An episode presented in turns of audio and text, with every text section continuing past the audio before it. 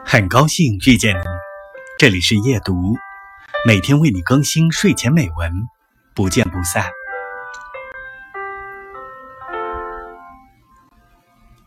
每一种颜色都有适合自己的选择，不是所有的颜色都能适合你。